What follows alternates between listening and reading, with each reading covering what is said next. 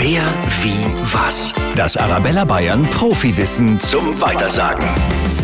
Amberg in der Oberpfalz ist wahrscheinlich die einzige Stadt der Welt, die eine Brille trägt.